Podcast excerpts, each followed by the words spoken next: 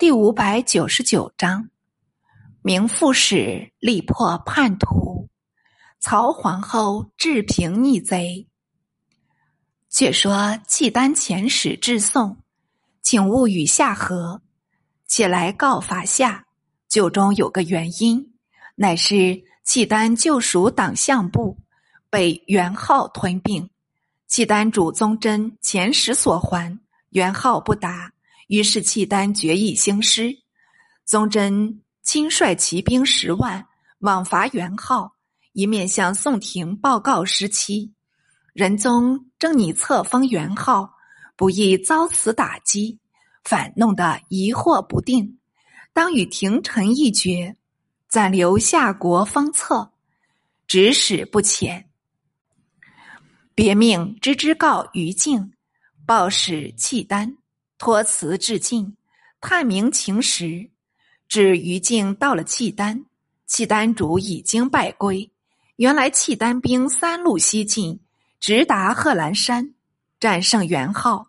元昊退师十里，情愿与契丹讲和，偏契丹枢密使萧慧请荡平夏国，不可许成。契丹主犹豫未决，元昊已未得成言。每日退三十里，直退至九十里外，方才下寨。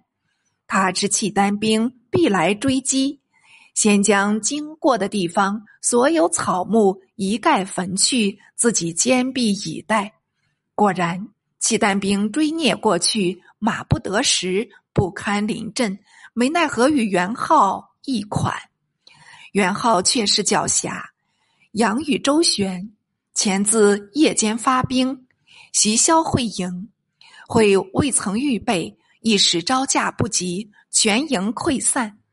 元昊乘胜攻契丹大营，契丹主仓促走免，驸马萧胡独被元昊擒住，他却不去杀他，反好言抚慰，酒食相待，与与讲和事宜。萧胡独一力单城。愿反报宗真，再敦和好，自己要命，当然愿和。元昊乃纵使归去，并遣人往议和约，宗真无可奈何，只得各还俘虏，仍旧修和。元昊的是能手。于静叹息情形，即入见宗真，庶及宋夏交好事。宗真不便异议，因遣于靖南还，靖既还都，仁宗又遣员外郎张子氏充册礼使，册元昊为夏国主，赐他金带银鞍，并银二万两，绢二万匹，茶二万斤，赐诏不明，须自置官署。元昊总算称臣奉硕，遂供方物，彼此敷衍过去。为元昊即又战莫臧氏，大家宠幸。应前回，莫臧氏水性杨花，把那杀夫的冤仇撇在脑后，一味献媚纵欢。独野力士非常妒恨，好几次与元昊争论，欲将莫臧氏撵逐。元昊正在眷恋，哪里肯依？可巧。太子宁宁哥本野力士所生，年大虚婚，聘定莫氏女为氏。结婚七届，莫氏嫁了过来，貌美年轻，苗条可爱。元昊性好于色，不知如何勾搭，竟将莫氏引入寝室，与他颠鸾倒凤，做些不正经的勾当。新台一失，不妨一赠。看官，你想野力士的母子如何忍耐得住？于是两人设法先行下手。莫臧氏正在失宠，野力士承奸过去，指挥女士把莫臧氏一头黑发进行昆去，撵出为泥。莫臧氏有胸额旁。将妹收养，那妹子正怀六甲，产得一男，密报元昊。元昊移情子父，得心忘旧，也不愿他母子重还，但另取名宁令哥，给发若干金帛寄养母家。读宁宁歌，日思父系，正苦无从得手，勉强挨了一年。是值元昊出猎，他借随侍为名，带剑跟着去了一个空隙，拔剑出鞘，从元昊脑后劈去。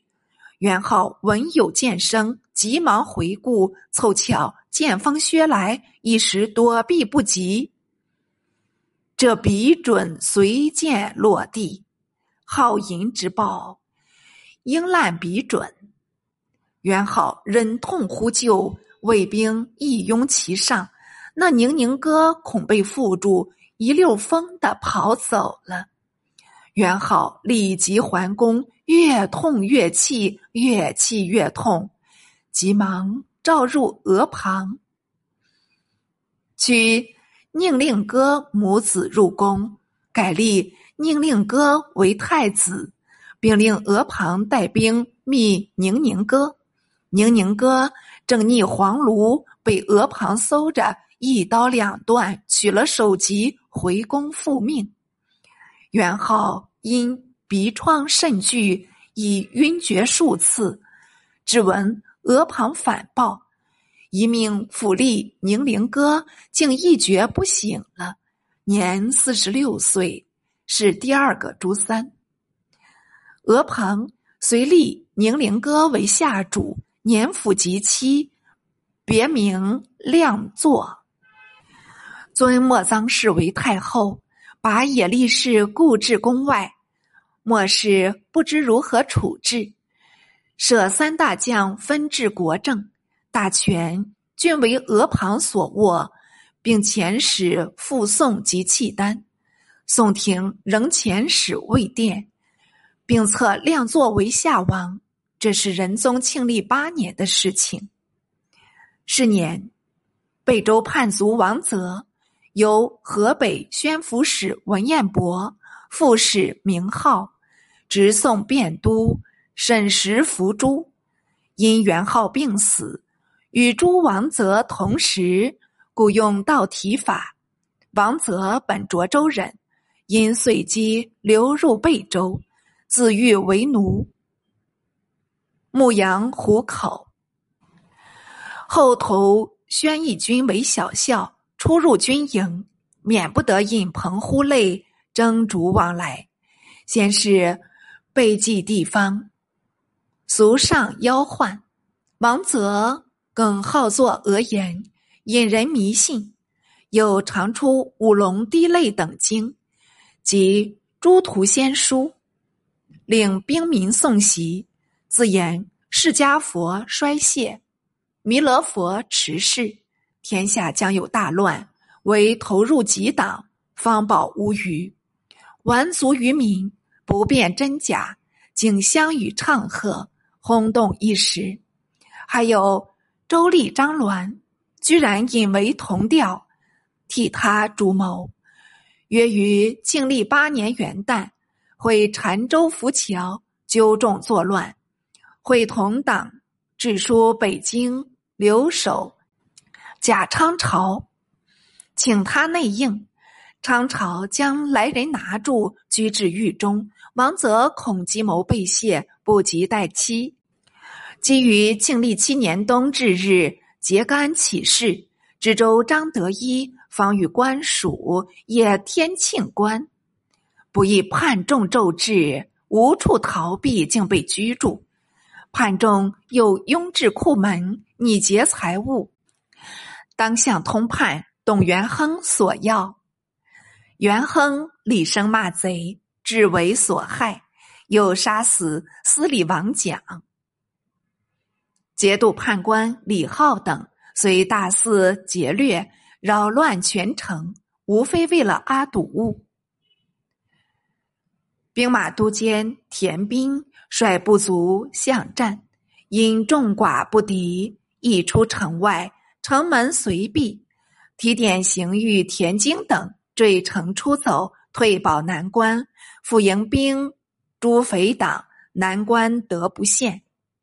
北京指挥使马遂闻王泽叛乱，忙报知贾昌朝，请兵讨贼。昌朝上诗为一语，徒令马遂驰愈，往贝州招降。马遂至贝州，指陈祸福，王泽不答，惹得马遂动恼，攘臂起坐，立恶泽侯。怎奈一夫拼命，究竟敌不住万人，并且赤手空拳，如何击刺？眼见得捐躯报国了。